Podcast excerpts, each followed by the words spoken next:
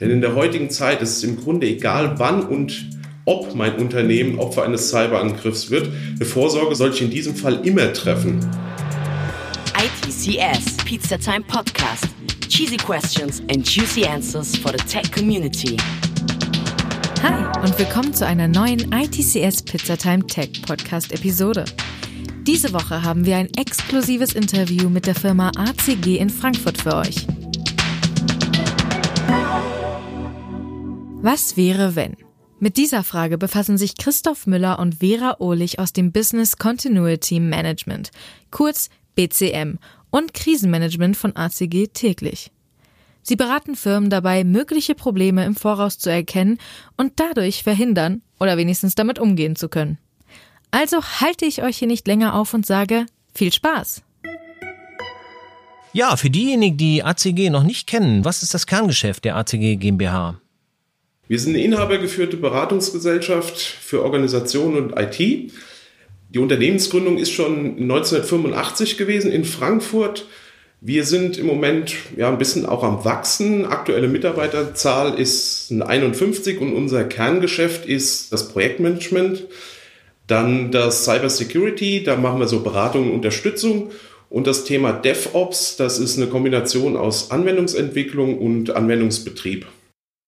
In welchem Arbeitsbereich seid ihr da tätig bei der ACG?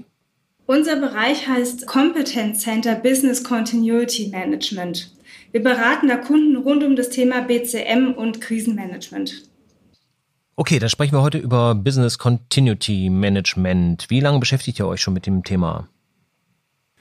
Oh, bei mir ist es schon etwas länger. Ich mache das Ganze schon seit 2008 in verschiedenen Funktionen zum Thema BCM und Krisenmanagement. Da stellte man fest, dass neben der klassischen Notfallplanung, die damals noch aus Datensicherung und Crash Recovery bestanden hat, dass auch noch weitere Dinge ausfallen können. Da hat man dann zum Beispiel festgestellt, dass zum Beispiel auch Personen, die den Computer bedienen können, ausfallen können, Gebäude, in denen die Computer stehen können, ausfallen oder auch Dienstleister, die die Computer eventuell warten. In der Zeit konnte ich von dem Aufbau und Etablierung eines BCMs bis zur EZB-Prüfung so ziemlich alles mitmachen, was auch da sehr interessant ist sowas alles mal mitzubekommen. Flankiert ist das BCM bei mir immer durch das Thema Krisenmanagement, was auch zusammengefasst bei uns ist. Und auch hier konnte man so vom Aufbau eines Krisenstabs oder Krisenstäbe, Notfallstäbe konnte man mit begleiten, aber auch über Schulungen und Übungen, aber auch bis zu echten Krisen war alles dabei. Seit zwei Jahren bin ich bei der ACG und dort verantwortlich für das Thema BCM und Krisenmanagement.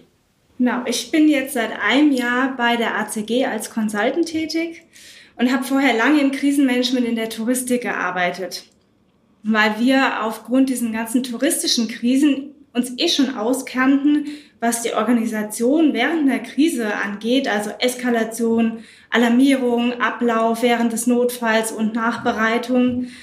Da haben die das BCM bei uns dann angesiedelt. Das war so 2009 rum.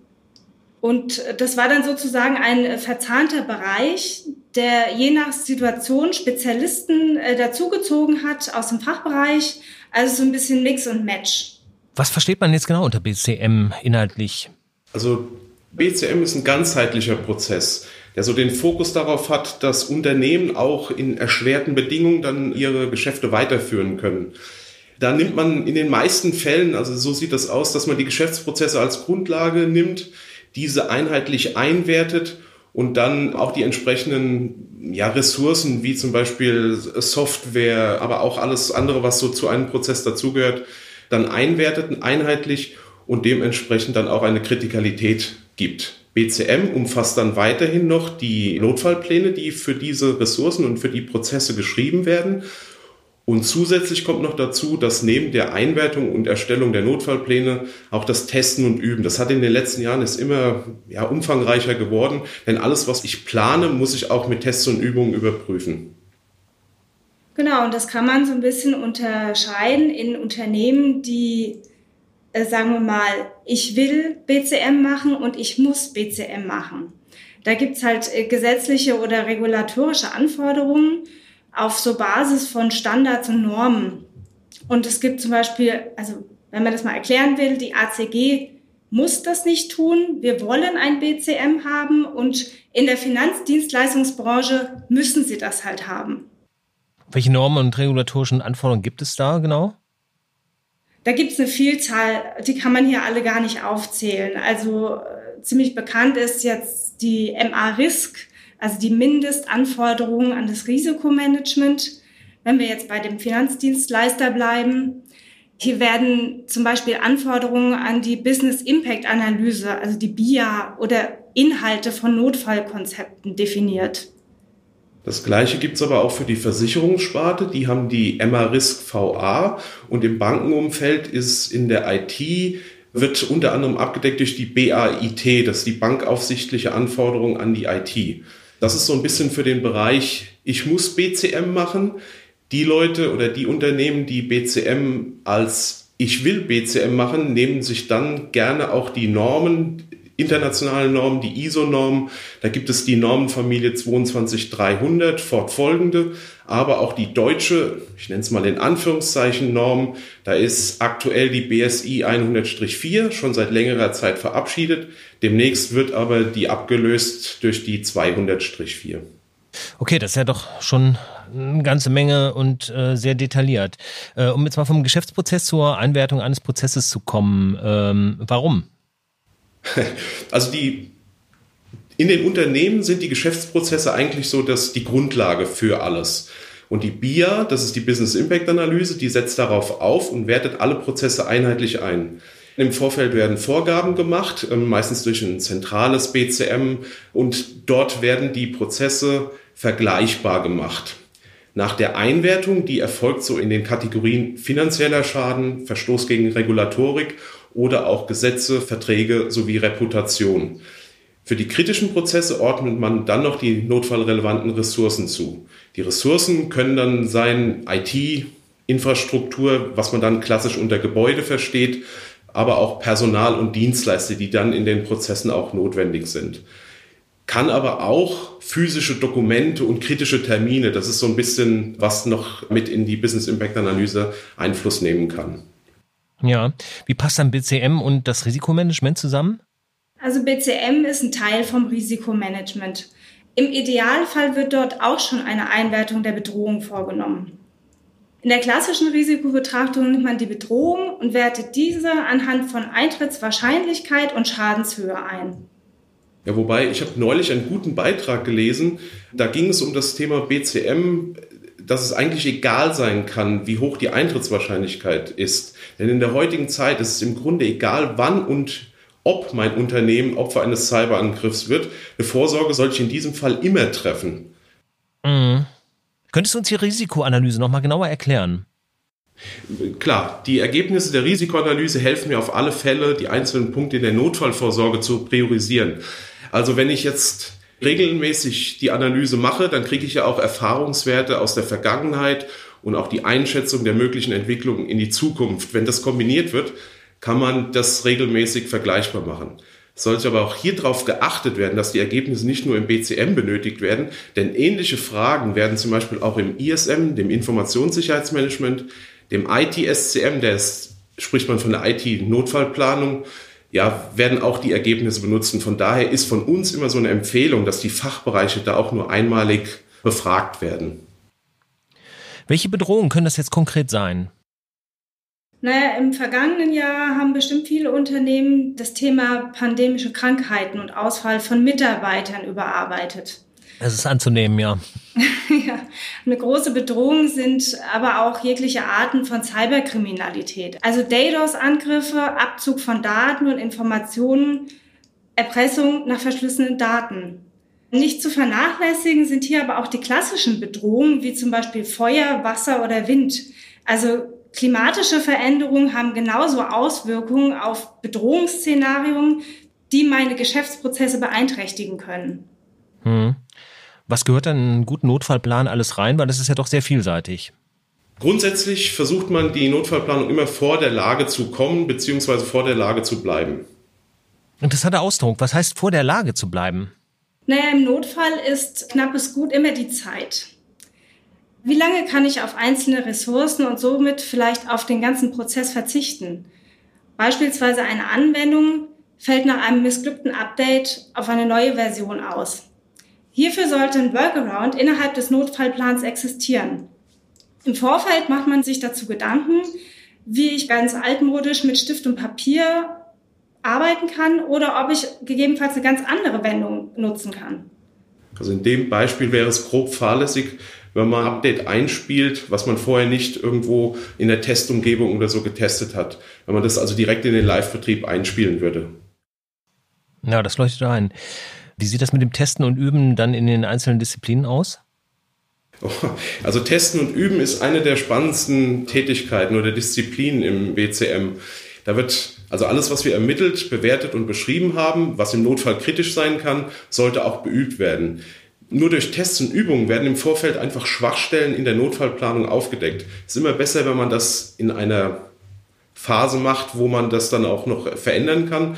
Und sehr oft sind hierbei die kleinen Dinge, die die Planung zum Scheitern führen kann. Vielleicht da mal so ein bisschen aus der Praxis heraus. Wir hatten also schon Tests, die ja mehr oder weniger an die Wand gelaufen sind, weil einfach eine Brille gefehlt hat, die normalerweise am Arbeitsplatz liegt. Das klassische Passwort unter der Tastatur, was am Notfall-Arbeitsplatz nicht mehr zur Verfügung stand, aber auch andere Dinge wie Medikamente, die vielleicht im Schreibtisch liegen oder besondere Hardware, Berechtigungen, Laufwerkszugriffe. Also all diese Punkte können einfach so einen Test ja den Mehrwert bieten, wenn man das in einem Test dann auch schon ja, herausfindet. Da kann man sagen, je besser man übt, desto besser ist man vorbereitet. Ganz genauso. Also man, ein gutes Beispiel ist ja, sage ich mal, im Sport. Mannschaften und Teams, die regelmäßig trainieren, werden besser. Da spielen sich Abläufe ein. Das heißt ja dann auch immer so schön, Automatismen greifen ineinander. Es macht dann auch nichts mehr, wenn ein Spieler mal ausgewechselt wird. Denn das ist auch ein ganz wichtiger Punkt. Das soll ja nicht nur die erste Garde das können, sondern vielleicht auch mal eine Vertretung, weil ein Mitarbeiter möchte ja mal in Urlaub gehen, ist vielleicht mal krank. Und da muss es so sein, dass ein Notfallplan, da können wir jetzt gerade wieder so den Link auf den Notfallplan machen, der sollte so beschrieben sein, dass es ein wissender Dritter, wenn möglich, aus dem Notfallplan das rauslesen kann, was dann zu tun ist. Welche Rolle spielt ein Plan B? Also du hattest gerade dieses Beispiel mit der fehlenden Brille oder dem Passwort, was dann nicht mehr unter der Tastatur klebt. Das sind ja oft Sachen, die beim Üben dann so selbstverständlich angewendet werden, dass man gar nicht mitbekommt, dass es ein Element des Ablaufs ist. Muss man nicht bestimmte Prozesse berücksichtigen, dass man Ersatzhandlungen hat, also dass man in manchen Sachen auf zwei Beinen steht? Also jetzt zum Beispiel, wie komme ich dann wieder an ein Passwort, das eben jetzt nicht erwartungsgemäß irgendwo ist, was wir vorher gar nicht wahrgenommen haben? Ja, also generell sollte man sowas auch mit berücksichtigen. Natürlich kann es sein, dass ich ein Passwort irgendwo nicht mehr dabei habe. Dann muss es Prozesse im Hintergrund geben und deswegen ist die Notfallplanung auch so interessant, weil sie über mehrere Prozesse auch drüber läuft. Ich muss neben meinen eigenen Prozessen auch noch Prozesse haben, die mir zum Beispiel im Notfall ein Passwort zurücksetzen können oder vielleicht auch mal etwas unkonventionell eine Berechtigung zugeben kann. Wobei das hören jetzt die Kollegen aus dem ISM nicht so gerne, weil dann könnte vielleicht wieder ein, ein Vier-Augen-Prinzip umgangen werden. Aber das sind so Punkte, das muss ich in einer Notfallplanung bedenken auf der einen Seite und auf der anderen Seite ist das dann und umso wichtiger sind die Tests und Übungen, weil nur sowas kommt bei solchen Tests raus. Und es ist immer besser, in einem Test solche Probleme zu haben, als dann in einer ja, wirklichen Lage. Klingt aber auch so vielseitig, das kann ich gar nicht auf bestimmte Unternehmen eingrenzen. Also im Grunde macht es für jedes Unternehmen Sinn, solche Pläne zu haben und die, äh, dieses BCM entsprechend vorzubereiten. Generell ja. Also das kann überhaupt niemandem schaden, wenn man sich die Prozesse vorher anschaut und sich dann fragt, welche Risiken können darauf einwirken. Also man muss ja nicht immer mit Kanonen auf Spatzen schießen. Also das muss schon bedarfsorientiert sein. Bei einer kleinen Firma ist es sicherlich nicht notwendig, ein Riesenrad zu drehen, wie bei einer großen Bank oder einem Stromversorger zum Beispiel. Wo das Risiko natürlich auch erheblich größer ist und, und, und systemrelevanter ist. Genau. Mhm. Also auch die Notfallpläne, die können hier ganz anders aussehen, wo ich in einem großen neuen Gebäude sicherlich einen akustischen Alarm habe, wenn es brennt, könnte die Lösung in so einem kleinen Gebäude mit ganz anderen Voraussetzungen vielleicht auch eine Trillerpfeife sein. Ja, wir hatten jetzt viele Beispiele und haben dadurch, glaube ich, auch eine ganz gute Vorstellung bekommen, wie die Realität des BCM aussieht. Aber habt ihr vielleicht nochmal so ein Beispiel für das banalste und krasseste Risiko, mit dem ihr so in eurem Arbeitsalltag jemals zu rechnen hattet oder zu tun hattet? Also der banalste Fall, wenn ich mich jetzt so zurückerinnere, das wurde verursacht durch ein Centbauteil. Das war ein Wasserspender in der Kantine, der hatte ein Ventil, das war undicht und hat immer so tröpfchenweise Wasser ausgespuckt. Das Wasser lief dann über so eine Schiene mehrere Meter, bis es senkrecht nach unten ging. Und leider war direkt dort unten ein Verteilerschrank mit Strom. Jetzt weiß man, Strom und Wasser mögen sich bekanntlich nicht. Und so ist gekommen, was kommen musste. Wir hatten einen Stromausfall in einem Gebäudeteil. War zuerst nicht so ganz zu erklären, bis dann auch eine der Putzfrauen gesagt hat, ja, sie hat schon öfter mal gesehen, dass dort das Wasser unten drin steht. Also kleines Bauteil, große Wirkung. Da bringt dann wirklich der Tropfen nicht das Fass zum Überlaufen, sondern den, den Stromausfall im ganzen Gebäude, ja. Mhm. Genau. Der krasseste Fall, ja, also ich habe jetzt auch in der langen Zeit schon einige mitbekommen.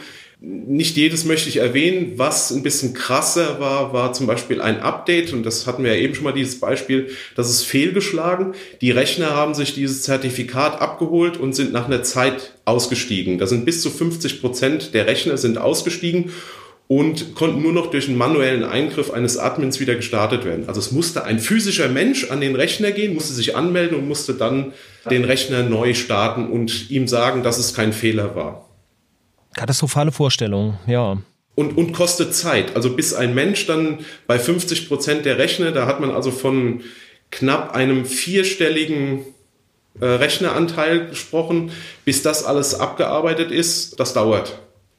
Und was dann auch noch zu erwähnen ist, wir reden bei Unternehmen teilweise von einer Stunde wieder Anlauf, also wo, wo Prozesse wieder zur Verfügung stehen müssen. Da muss man dann wieder, und da jetzt schließt sich der Kreis wieder zur Business Impact Analyse, ich muss hergehen und muss wissen, welche sind meine kritischen Prozesse, dass ich möglichst dort wieder einsteigen kann, dass die frühzeitig wieder ans Laufen gebracht werden. Jetzt haben wir schon ein etwas umfangreicheres Bild. Trotzdem mag es ja immer noch jemanden geben, der sagt, BCM sei langweilig, unkreativ und eintönig. Oder anders gefragt, was ist für euch persönlich das Spannendste an diesem Job in eurem Berufsalltag? Also ich finde BCM und Krisenmanagement alles andere als langweilig. Also erstens passiert permanent irgendwas Neues, was man vorher noch nicht hatte. Und außerdem kommt man in unserem Job halt mit sehr vielen unterschiedlichen Leuten in Kontakt. Das ist der Facility Manager, der IT-Leiter bis zum Vorstand, da ist alles vertreten. Das alleine macht es schon spannend. Und dann unterstützen wir ja auch die Leute bei den Themen, die sie lieber nicht äh, erleben wollen. Und die sind eigentlich dann auch froh, wenn wir da sind und ihnen bei den Themen helfen. Ja. Also bei mir ist ganz genau das Gleiche. Ähm, diese Langeweile ist bisher noch nie aufgekommen. Was immer ein bisschen schwieriger ist, ist, wenn man sagt, man arbeitet bei einer Bank. Ich habe das immer mit meinen Eltern gehabt, die beide Bankkaufleute waren. Die haben mich dann immer gefragt, was machst du denn in der Bank?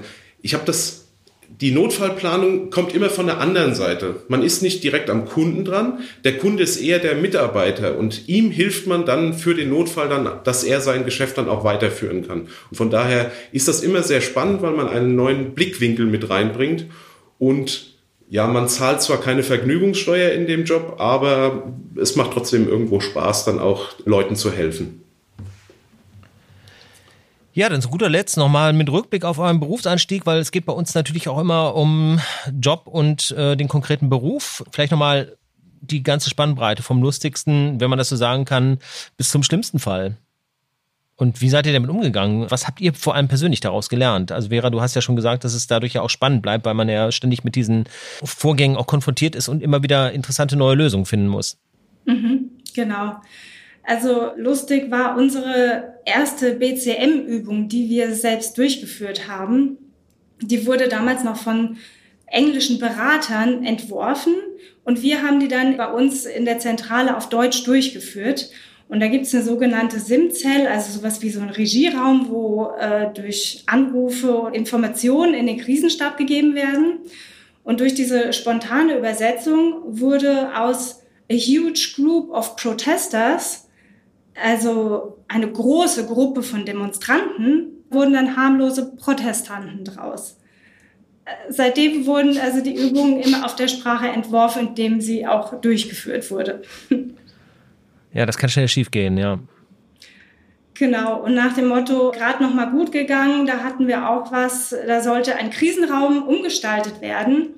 Und dieser neue Raum hatte allerdings, naja, ich nenne es mal eine spezielle Akustik. Jedes einzelne Wort war im Stockwerk darunter auch zu hören. Gut, dass uns das noch rechtzeitig aufgefallen ist. Ja, bei mir war die lustigste Panne, ähm, da muss ich wirklich sagen, wir haben im Nachgang da sehr drüber gelacht, war eine Alarmierung des gesamten Krisenstabs. Da haben wir ein Tool zu benutzt, und hatten das auch im Vorfeld geplant, hatten das auch gesagt, dass wir das machen.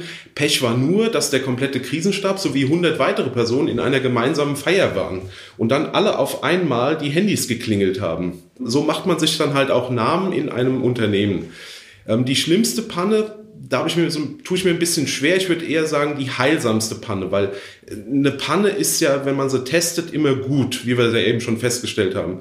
Wir hatten eine Krisenstabsübung mit zwei Krisenstäben, also vormittags eine, nachmittags eine und hatten da geplant, eine Übergabe zu machen, sodass jede einzelne Funktion in dem Krisenstab dann auch ja an seine folgende Funktion die Sachen übergibt. Diese Übergabe wurde im Vorfeld nicht beziehungsweise nicht richtig geübt das Ergebnis dieser ganzen Übung war, das machen wir zeitnah nochmal. Also das war sehr heilsam. Deswegen würde ich nicht als schlimmste Panne, aber als heilsamste Panne bezeichnen. Ja, zeigt, dass man es dafür eben auch macht. Also Fehler sind ja auch nur eine andere Form von Feedback. Klar. Ganz genau, ja. Und sehr häufig ist es ja auch so, dass man als BCM oder als Krisenmanager, wenn man das in der Vorbereitung hat, ist man ja auch irgendwo vielleicht mal ein bisschen geblendet. Und von daher kann man auch über Sachen vielleicht mal, die, dass man die nicht beachtet. Ja, was würdet ihr zum Abschluss Berufsanfängern mit auf den Weg geben, die sich bei euch bewerben wollen oder in diese berufliche Richtung denken? Man muss, muss flexibel und vielseitig sein. Ja, ich würde auch sagen, dass es macht total viel Spaß. Man kommt sehr viel in, in Häusern, in Abteilungen rein und kriegt sehr, sehr viele Informationen. Also was wir auch schon gemacht haben, ist eine Business Impact Analyse für einen Kunden. Und wenn man dann mit den einzelnen Fachbereichen zusammensitzt, was man da an Informationen bekommt, die, die so wertvoll für ein Unternehmen sind, wo man dann eine Notfallplanung draus machen kann. Also von daher, es macht total viel Spaß. Es ist teilweise ja, eine intensive Arbeit. Es ist auch mal eine stressige Arbeit. Aber ich kann es nur, wie gesagt, ich mache es seit, seit über 17 Jahren und von daher, es macht mir immer noch Spaß und das finde ich ist ein guter Indikator. Ja, es wird nicht langweilig. Man hört euch die Begeisterung an. Vera Oleg und Christoph Müller von ACG, ich danke euch für das Gespräch. Danke dir. Danke auch. Vielen Dank. Und damit gebe ich zurück ins Studio. Ich würde auf jeden Fall in jeden Notfallplan den Punkt Drucker funktioniert nicht an die allererste Stelle packen. Natürlich sind die Links zu allem, was ACG angeht, unten in der Beschreibung. Wenn ihr also Lust auf Projektmanagement, insbesondere auch Krisenmanagement habt, schaut doch einfach mal rein. Und schaut auch beim ITCS Online am 5. Februar rein, denn da gibt es auch noch einen Vortrag von ACG, der direkt an diesen Podcast anknüpft. Denn da geht es darum, was im Notfall wirklich passiert. Also schaltet auf jeden Fall ein. Vergesst auch nicht, den Podcast zu abonnieren. Uns gibt's überall. Und wir sind auch nächste Woche wieder für euch da. Bis dann. Ciao. ITCS, Pizza Time Podcast.